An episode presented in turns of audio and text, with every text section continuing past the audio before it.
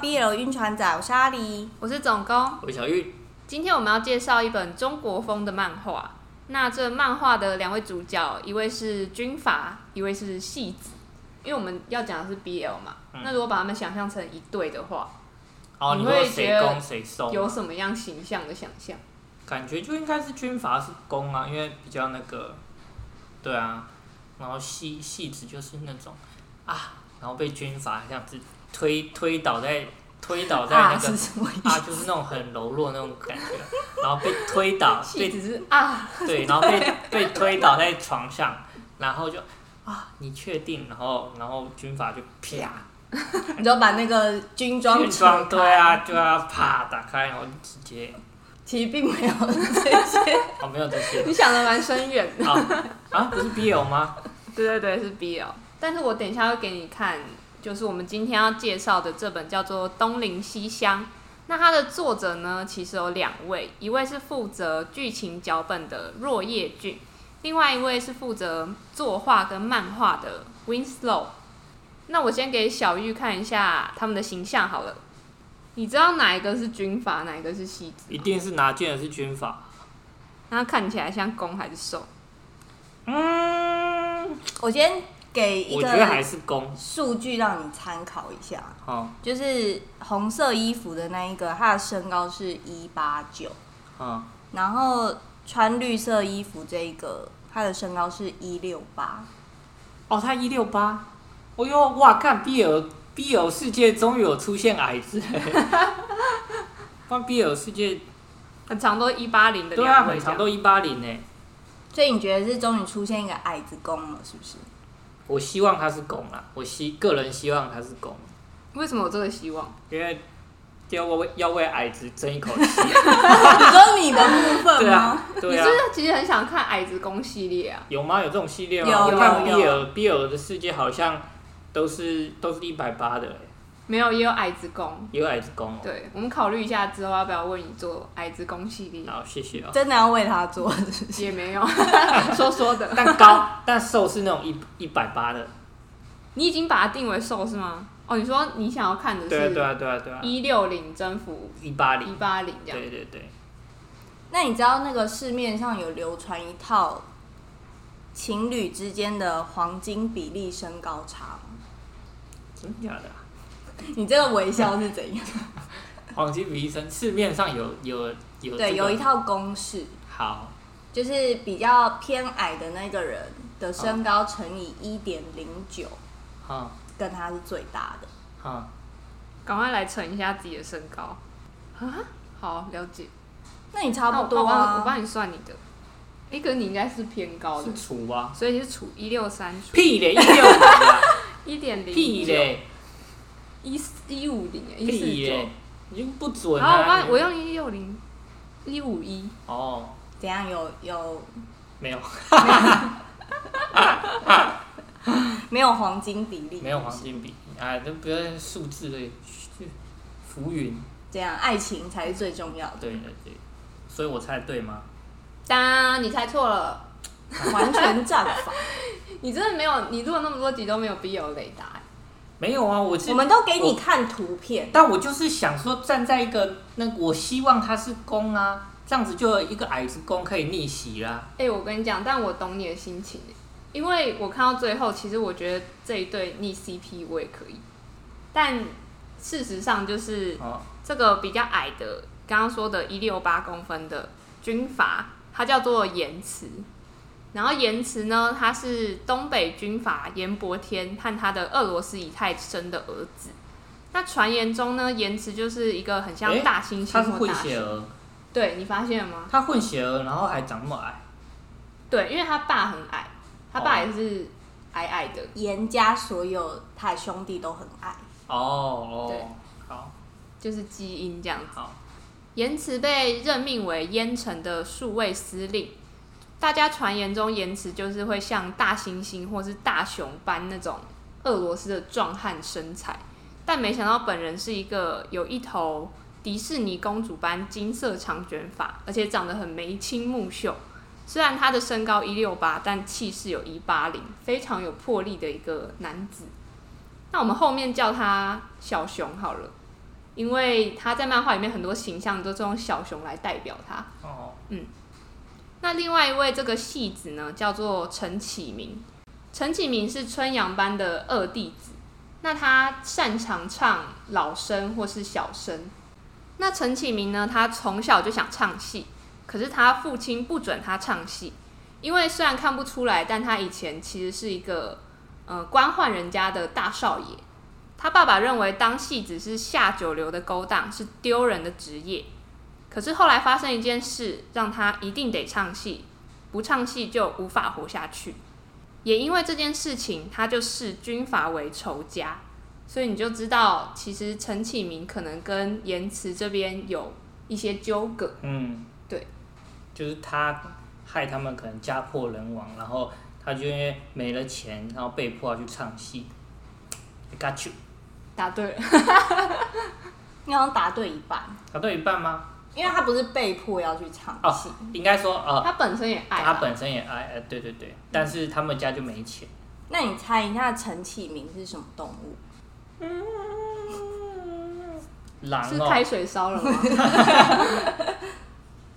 熊，老虎，不是，它是狐狸，红狐狸。哦，其实我刚刚有想想狐狸这个选项，对，因为马后炮。真的啦，因为它红色的，它红色的。好哦，是小狐狸哦，可是它一百八哎，应该是大狐狸吧？这一本漫画呢，它整体的氛围感非常的足够。总共刚才有提到，他的绘师是 Winslow，那他的画风呢，跟这一个故事内容，就是明初戏子的这一个题材，非常的匹配。那另外呢，因为 Winslow 他的经历，他其实是画漫画出身的，然后后来呢，他有参与电影美术跟分镜，还有电影制作，然后后来又回到漫画界，所以呢，在这个呃阅读上面会发现，你在看这部漫画的时候，它那个流畅度非常的顺，并且它每一个画面中的细节很多，第一次看的时候可能就是看一眼就划过去。但如果你多看几次的话，会发现那个画面中有很多的小细节，就像在那种找彩蛋的感觉一样。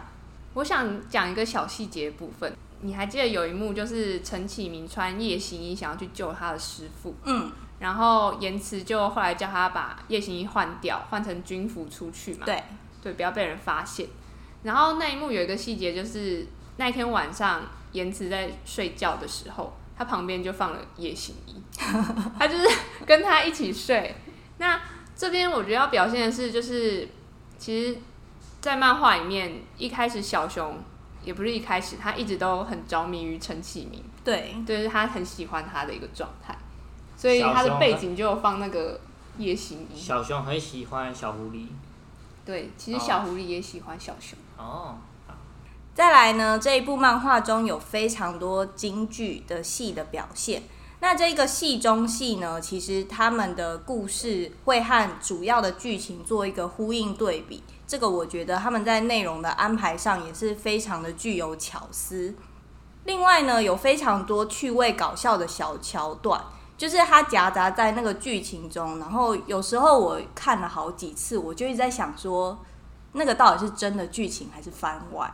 然后后来发现是真的剧情哦，像是什么？就是例如呃，一开始的时候不是小熊跟陈启明躲到那个桌子下，嗯，然后突然就是他从那个小熊身上搜出很多兵器，对。然后我一开始想说这个是真的还是假的，结果我没想到是真的，就是他那些兵器后来是真的有拿出来就是打斗，对对对对。对，但是就是非常的好笑。那另外呢，这一部漫画呢是全彩漫画，就是它对于颜色的质感还有光影的把握度，就是超级超级优秀。所以我觉得整部漫画呢，可以说是就是非常的有质感。我优全彩，它该不会是直立式的吧？是，哦，for 手机那种。对对对。哦、你刚刚提到光影的那个变换，我就是在看的时候有一幕蛮就是。有意识到这件事情，就是陈启明他去一个树林里吧，嗯、然后那边是坟墓，就是对阿纳托利的坟墓。然后那个时候我发现他的肤色就有一点绿，嗯，我就发现，哎、欸，原来是因为他现在在那个树林里，所以他的肤色会比平常的绿一点。嗯，我觉得意识到这件事，就觉得哎，蛮、欸、细节的。而且他就是他的画风也会跟随着里面，就是比如说京剧不同的场景，有一些是平常他漫画的画风，然后有一些会特地画的像那种中国山水画那种，就是毛笔画出来的感觉，那个质感。所以我就觉得，哎、欸，这个就是拿捏的非常好。好，那你们应该去看《剑中归来》，我不是讲过很多次，它也是彩漫，也是直立的啊。但它没有恋爱线啊，它有 BL 线吗？对啊，它没有恋爱线，BL 线，如果你发挥想象力，你可以自己帮忙凑啊。那它就会被排在备选那边。阅读清单比较后面一点，书单前面很多。背题，可能背一千之类的吧，背一千那算、啊、那算，永远都排不上号，这位先生。我想要补一个，就是刚刚说有很特别的风格，我觉得是陈启明在唱《白水滩》这个剧目的时候，那边的水墨画风格我还蛮。喜欢的《剑尊归来》也有水墨画风格啊，有必要吗？哦，没有，一样问题没有解决啊，没有办法，没有找到那个核心，对那个核心问题找到你才能提到，就是书单前面。好，在漫画里面，他们第一次相遇呢，就是刚刚提到小熊被调到烟城当数位司令，那他就指明要看当地最有名的。京剧春阳班的演出，春阳班的师傅呢，因为讨厌军阀，所以就装病无法上台。这时候，身为二弟子的小狐狸就因此上场了。那在演出的过程中，刚好发生了一些插曲。看完戏之后，小熊就送了非常多花给小狐狸，并邀请他共进晚餐。那因为当初的风气，就是军阀常常利用一些权势之便，就是潜规则戏子。Oh, me too。呀，你要说你也是，是 不是？我不是说我也是，我是说那个 me too 那个 me，不是我也是。但他好像也不像，有一部分也不是 me too，因为戏子也有可能会去找军阀来当靠山，然后爬篡位。有一部分哦。Oh. 加上像刚才小玉一开始提到的，就是大家对于军阀跟戏子这个两个角色在那个感情体位上的刻板印象，嗯，所以全程呢就是有点关注说，哇，这一个陈启明竟然搭上言辞这样的组合，嗯，他们到底会如何发展？哦，那接下来呢，我们要开始进行这一部作品内容比较详细的讨论，所以如果不想要被暴雷的听众们，怎样可以？拜拜，直接送走人家，拜 拜直接送走，是不是？看完再来听，这样。开前记得点赞。看完这一部呢，就是我想到一个蛮明确的标签，就是我觉得这一部戏有在玩一个替身梗的感觉。哦呦，这个我不知道，替身，替身我知道。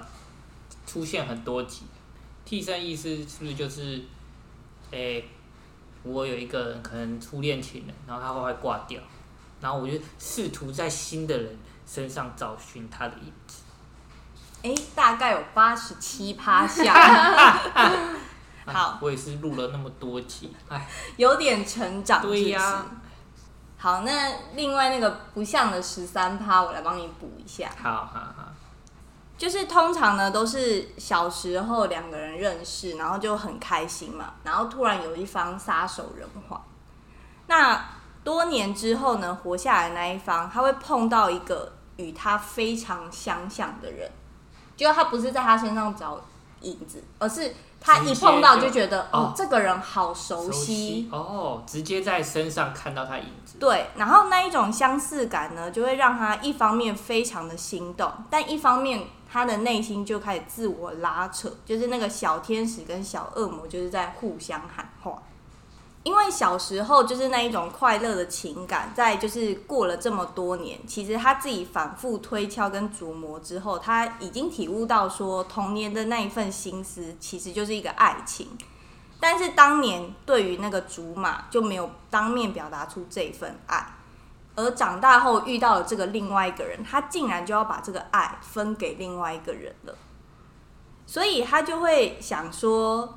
我在爱上眼前这个人的同时，我是不是就会沉醉在这个新的感情中，然后渐渐遗忘，就是我脑中那个逝去的人，所以这样的愧疚感就会油然而生。那这一个人呢，他就会更纠结，说我到底要不要进入一段这个新的感情？那通常另外一方角色呢，就是一个有可能是真的死掉嘛，那另外一个有可能是假死。哦。那如果是假死的话呢？通常这个人设都是那种浴火重生，所以性格会跟小时候的时候大相径庭。所以他重返故乡跟这个旧人相遇之后，他们呢会想要让旧爱忘掉过去的那个自己，而爱上现在的自己，就是即便他们原本都是同一个人。那我觉得就是这个微妙的心思，就是替身梗的就一个性癖所在。就是明明知道对方喜欢的是相似于自己的另外一个人，可是又对自己欲罢不能的那一种样子。我好像没有把替身梗想得那么细致过诶，因为但刚听你讲的时候啊，我本来第一个念头是，我觉得东林西乡应该就是陈启明应该没有把小熊当成是替身，但我的想法很直接的是因为。有一幕是他在春阳班的剧场里面，然后那天小熊刚好没有去看到他的戏，所以陈启明就说：“那我再唱给你听。”然后本来是要唱《西厢记》，嗯，因为他那天就刚好演《西厢记》，可是他突然回忆起了，就是他小时候曾经第一个就唱给阿纳托利这个小孩听，然后安娜托利就他已经知道他那时候对安娜托利的感情是喜欢嘛，所以。他要唱给小熊听的时候，他就改变了心意，他就唱了另外一首就是俄国的童谣，就是在那个情境之下，我就觉得他其实是还是想要把安娜托利放在一个位置上面，有个位置，对，但是他要他知道他自己喜欢的是他现在喜欢的是小熊，对，可殊不知他们就是同一个人，没错，嗯，所以我那时候直觉想说，哦，那他应该不是把他当成。替身，嗯，但是你刚刚讲到一个更细致的部分，是说一开始陈启明看到小熊就有一种很熟悉的感觉，就是他其实有觉得像阿纳托利，但是就是就是他有一种想靠近，然后又不敢靠近的心情。对，的确是有，因为我后来又想到，就是当替身梗这个标签出现的时候。就又要分成，就是到底是真替身还是伪替身？嗯，真替身就是一开始所讲的，就是如果旧爱真的是撒手人寰，是真的已经过去了，那个就是真替身，就他真的在别人身上找那个人的影子。那伪替身呢，就是其实另外那一个人他其实是假死，同一个人。对，其实他们从头到尾都是同一个人。可是我就会觉得哦，但伪替身这个标签一出现，感觉就是已经打坏了，对，就已经剧透了。嗯，那你现在知道安娜托利是谁吗？我知道啊，就小熊啊。你刚刚不是不知道吗？你刚刚明明不知道，你刚刚说他是另外一个人。我就是要让你们以为我不知道，然后其实后来就棒，其实我知道。请问棒去哪？你要去哪？就棒，他给你一一记重击，一记重击。一头棒槌，我觉得还好。对，还有你怎么会知道？对，因为刚刚其实讲了很多线索都那个哦，像什么？所以这是一个线索。所以阿纳托利等于小熊啊。嗯，好。硬要逼问他有没有了解？对啊。有啊。想要讲很多废话，最终确认一下。啊、简单呢。因为在这边，我就想讨论另外一个问题，就是假设阿纳托利就是真的。当时就没了，然后言辞就是另外一个人。嗯、那这一部戏会朝哪个地方发展？或者是你会怎么看待陈启明跟言辞的这一段？没有，应该是阿纳托利是跟小熊是不同人之外，等到那个狐狸喜欢上小熊的时候，阿纳托利再出来，你知道什么？犬夜叉。桔梗，桔梗，犬夜叉，犬夜叉，这就是犬夜叉。真的对，这样才好看，好不好？老梗真的可以狂玩哎。对啊。那你这样会觉得，就是犬夜叉这个角色是渣男吗？我记得我们好像也有讨论。好像是哎，好像有讨论过哎，应该是吧，应该是吧，因为你要喜欢就喜欢一个啊。我可以证明犬夜叉说过他两个都喜欢。对啊。可是因为他在喜欢上阿离的时候，桔梗已经去了。啊，对啊，可是等他桔等他桔梗回来的时候，他又他又啊啊啊！你这样就对阿离很不公平啊！哦，对啊，对啊，对啊，所以所以所以才说安内那安内魔后啊，安内魔后，安内魔后。所以如果就是他的旧爱又回来了，就会像小玉刚刚讲的，他就陈陈启明小狐狸就会变成一个渣男，就会变犬夜叉，就是大家没有他就要二选一啊。对啊，也可能像犬夜叉那样选不出来。他心中的阿纳托利还是要眼前的言辞呢？这样读者也会陷入一个两难，就选边站。哎、欸，我这个举例好好。那不如就三 P 吧。对，就会变成我们另外一集，不如你们就三 P 吧。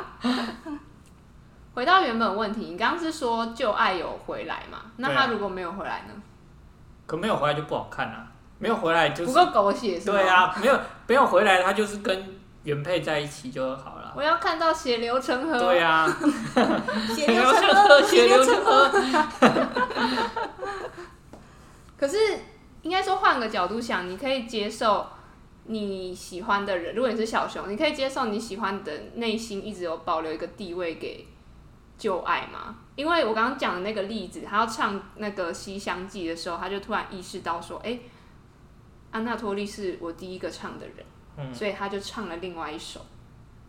这我觉得还好，每个人都可以有回忆啊。但是你不一定，你不一定最喜欢那个人，他就是已经过去的人，你就是喜欢现在的。但对小熊来说，这样陈启明是不是永远不会唱《西厢记》给他听？这很重要吗？这很重要，这很重要。为什么那么多歌？《西厢记》是很特别的一个，对，就是对他跟阿纳托利来说是非常特别的一个戏曲。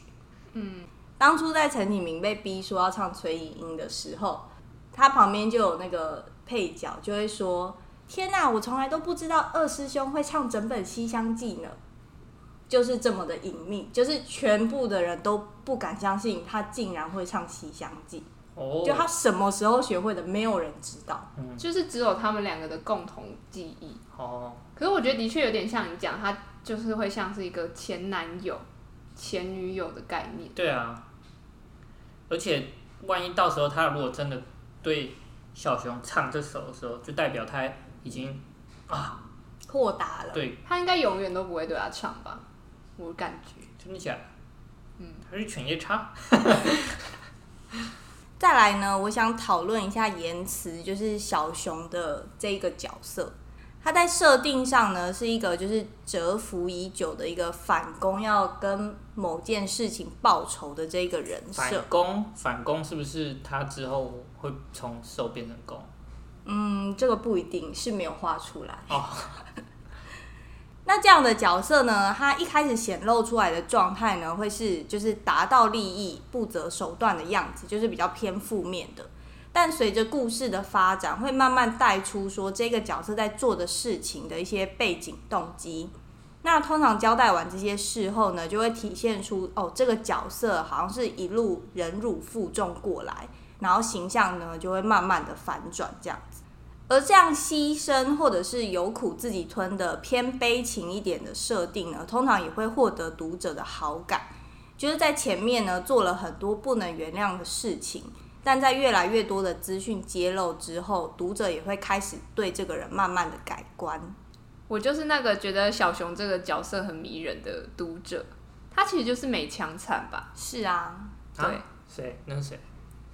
那是一个一个人啊，美强惨。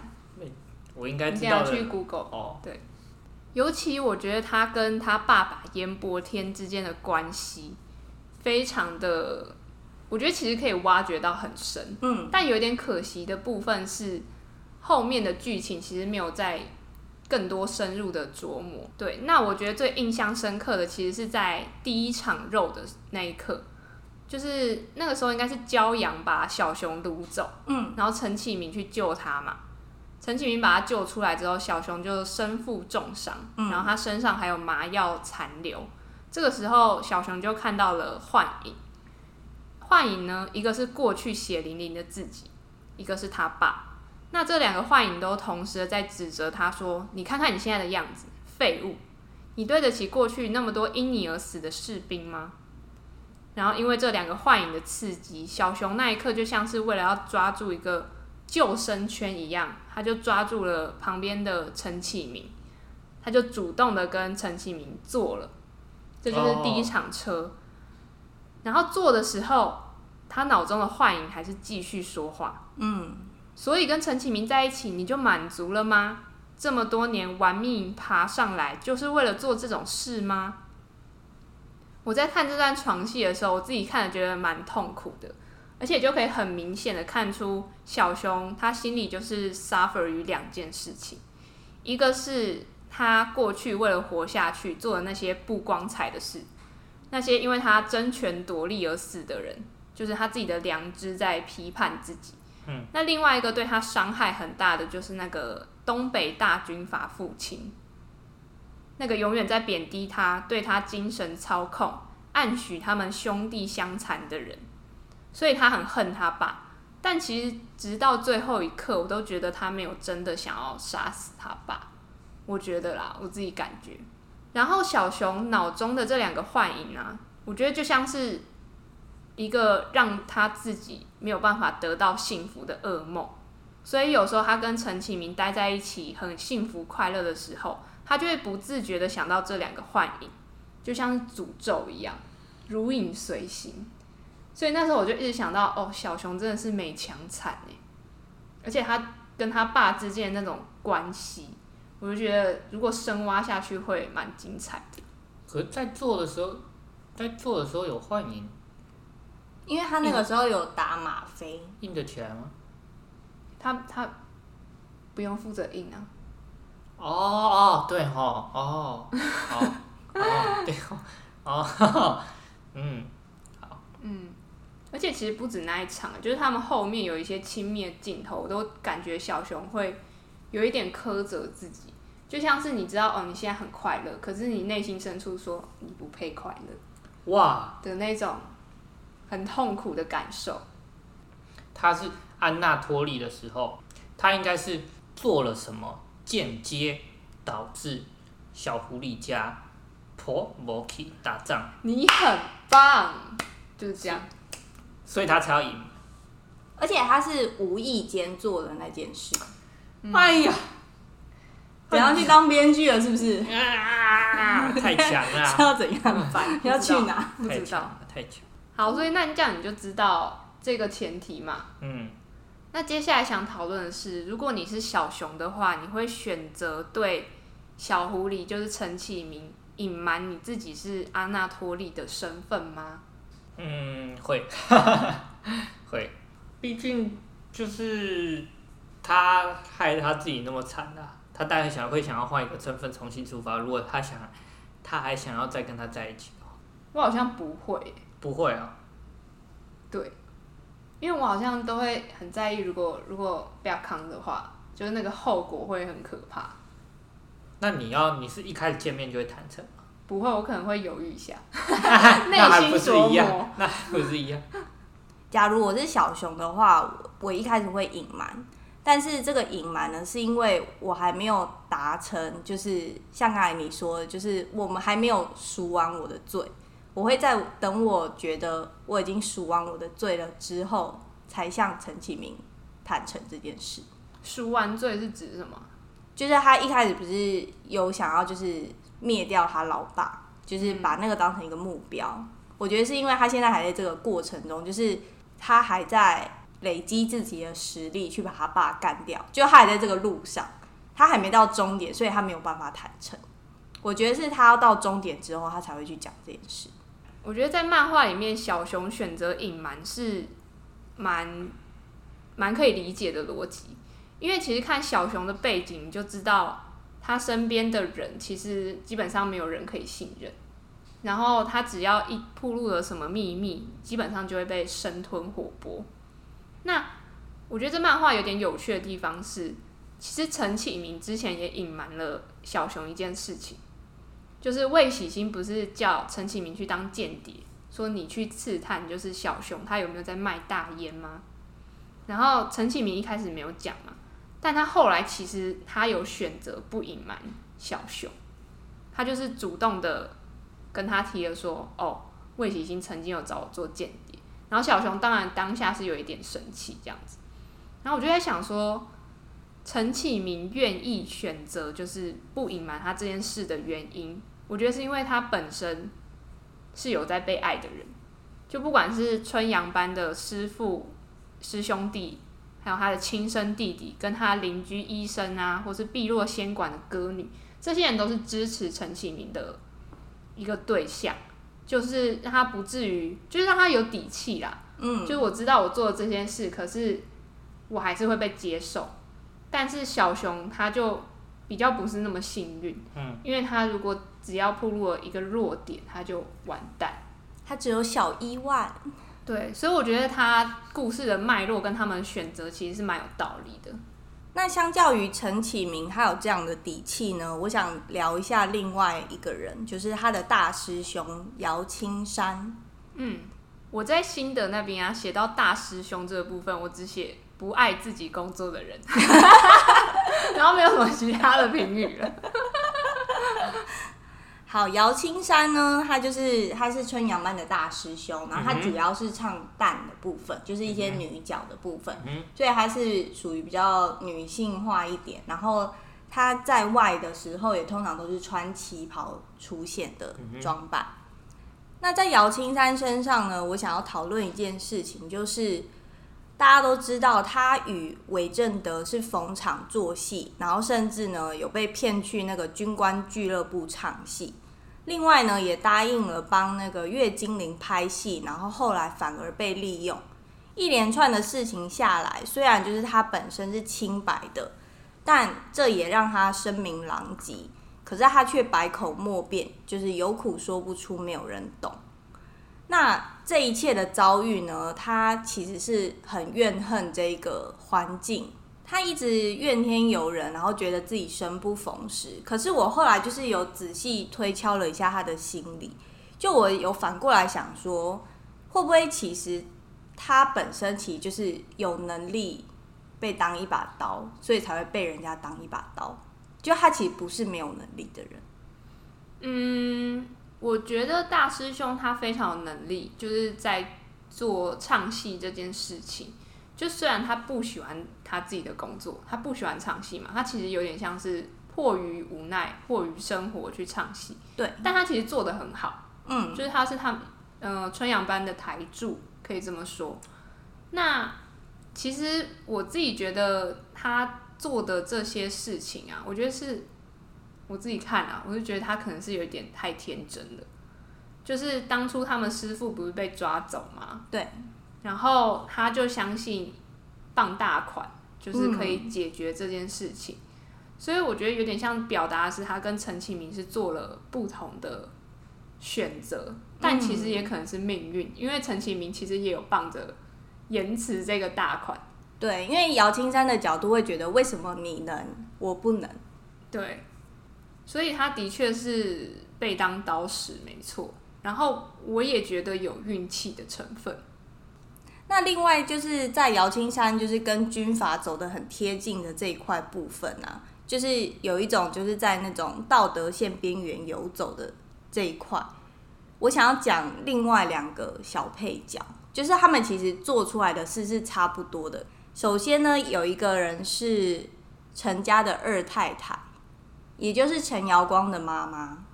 她一开始呢，就是在陈家的时候，对于大太太的处境袖手旁观，因为她就算不做事，她的下人们也会去帮她排挤大太太，所以她就是那个既得利益者。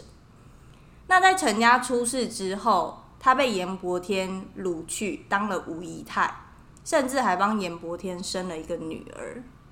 那在这一个角色，我觉得从光从外表看起来，就会觉得说，哦，他其实从陈家到严家，他就是在物质上看起来都是过得很好的一个女人。嗯，对。但其实他就是很感觉是很轻易的可以易主。嗯，我觉得那个情况下，他也是比较身不由己的，因为如果他不从了严伯天，他可能下场就是死。对，对，就是不是当我姨太太就是死。然后我觉得他可能也代表一种比较传统的观念，因为其实虽然那个陈启明就是小狐狸的妈妈。没有什么镜头，可是，在一些篇幅里面，你可以感觉出来，他妈妈是一个很新颖的人。嗯，就是不管是教育什么的，因为包含看的书啊什么的，因为底下的仆人都会说什么，嗯，他很不像就是一般的大家闺秀啊什么的。但我觉得这个正是新时代的人可能有的特质，所以我觉得二太太她可能是刻意要跟大太太做出那种反差，二太太会比较属于传统女性。我这样会不会引战？比较属于旧时代的思想比较保守。对对对。那另外一个人呢，是苑家的苑石榴。在故事的最后呢，有写到说，苑石榴她嫁给了大她三十多岁的富商，只为了帮苑家争取到出国演出的机会。那她的心中呢，就是以苑家为先，哥哥的志愿摆第一，她不在乎外面怎么想。所以就是，我觉得她比姚青山更幸运的是，就是她嫁给大他三十多岁的富商，就是在这个社会看来一定会有些舆论，可是他不 care，因为他就是有一个大家族支撑着他，就是他，这是他的力量。那我想问一下，说你会觉得你自己是偏向哪一类人？是像二太太一样，就是偏随波逐流，反正我就跟着这个时代的洪流走。对，我只要能活活下去，然后看到，比如说未来可以看到我儿子，这样就好了。还是会像姚青山一样，就是你想要做出一些反抗，但是在你被现实打击的时候，因为没有支撑你的力量，你就在那边怨天尤人。或是像怨十六一样，就是因为他有一个底气，所以他也许在旁人看起来就是有点像是牺牲他自己个人小我，然后反而去。完成那个家族的愿望，我觉得好像都不像哎。我觉得这三个类型好像都，我可以当陈启明吗。但是陈启明就是有点太典型的主角了啦。对啊，因为他其实要做的就是跟大师兄的另外一面，就是比如说他们现在都遇到一个状况，是有一个呃不公不义的事情，嗯，然后。但是这个对象做这个不公不义的事情是有权有势的军阀，然后陈启明就会挺身而出，然后姚青山就会先回避，然后可能是比较不愿意跟他们起正面的冲突，然后比较趋炎附势一点。嗯，我觉得我好像会介在陈启明跟姚青山中间呢，就是应该会先反抗。但是真的真的反抗不过的话，就趋是趋炎附势，就是会避开，我可能会是逃避，而不会趋炎附势。我觉得我好像是比较偏姚青山那类的，就我可能会自己想要默默做一些事，可是，在那件事情失败时候，就会觉得啊，为什么上天要这么对我？就为什么上天这么是这么不公平？这样子，嗯，对。然后就此销声匿迹。嗯，我觉得这一段那时候看到的时候，因为我觉得他好像想要表现出，就是姚青山跟陈启明的差异是在于，就我刚刚讲那个，就是陈启明勇于去对抗权势嘛。但是有被社会毒打过的人都知道这个很难。对，对。然后姚青山就是因为不愿意对抗，然后他比较趋炎附势，而导致他这个结果。但我自己个人觉得，也不能一定归咎于他们的选择，其实跟运气一样，我觉得是跟运气有很大的关系。因为假设陈启明今天没有小熊好了，他一定超惨。对，或者是他直接很快就死，就是他根本不会有后面这些戏嘛。可是是因为有小熊照啊，对，所以我真的觉得一部分是运气，真的也不能，个人是觉得不能怪大师兄啊。嗯东邻西乡，我其实觉得有一点可惜的地方，但也可能是因为我自己的误会，就是因为小熊跟小狐狸是主 CP 嘛，嗯，然后我一开始以为魏喜星跟大师兄会是副 CP，但其实到最后他们都没有什么更多的戏份或感情线，是我误会了吗？就是他写的很很隐晦，但他们真的没有没有什么火花，因为他没有画到最后啊。就最后他们好像是一起过年还干嘛？就对，就是他终于找到他，他一直在找他，为了送他柴可夫斯基的 CD，哦、不是黑胶黑胶，那时候还没有 CD，直接穿越。对，所以他们没有开车，还没，他们连开始谈感情都还没，摸手都没、欸。也可以先开车再谈谈谈感情啊？没有，因为魏喜星不是那样的军阀。哦。对，就是这一点，就是其实我想要看到魏喜星更多的面相，就我觉得这个角色应该可以更有沦落于情欲的面相。对对对对，我想要看他失控、发疯、沉迷于肉体之类的。但是我觉得这一部没有什么，这这一对没有什么火花，反而是魏喜星跟陈瑶光，我觉得还比较有火花。我那时候在看的时候就觉得，嗯。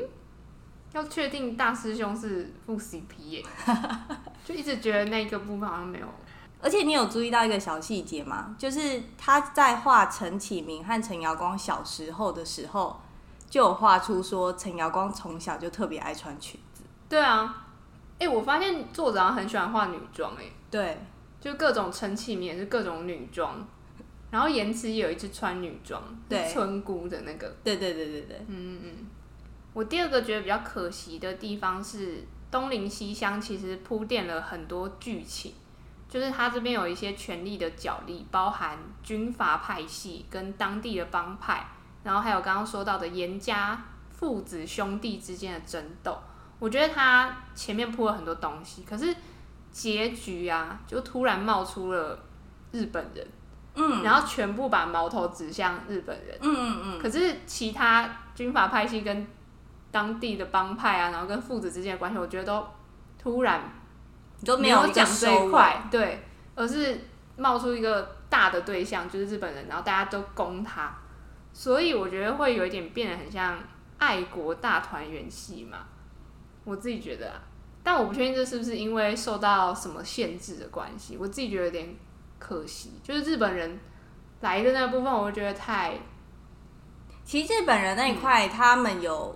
花一些篇幅去讲，可是最后的收尾其实就只收尾在说、嗯、哦，我的主 CP 有好好的对远走高飞，那留下就是奉天跟烟尘这一个烂摊子，就是后面就没有继续详述。对，因为他前面铺的有点太庞大了，然后我觉得的确很难收，然后最后就真的没有收。我对我来讲啊，我是觉得我没有被收到，而且我很。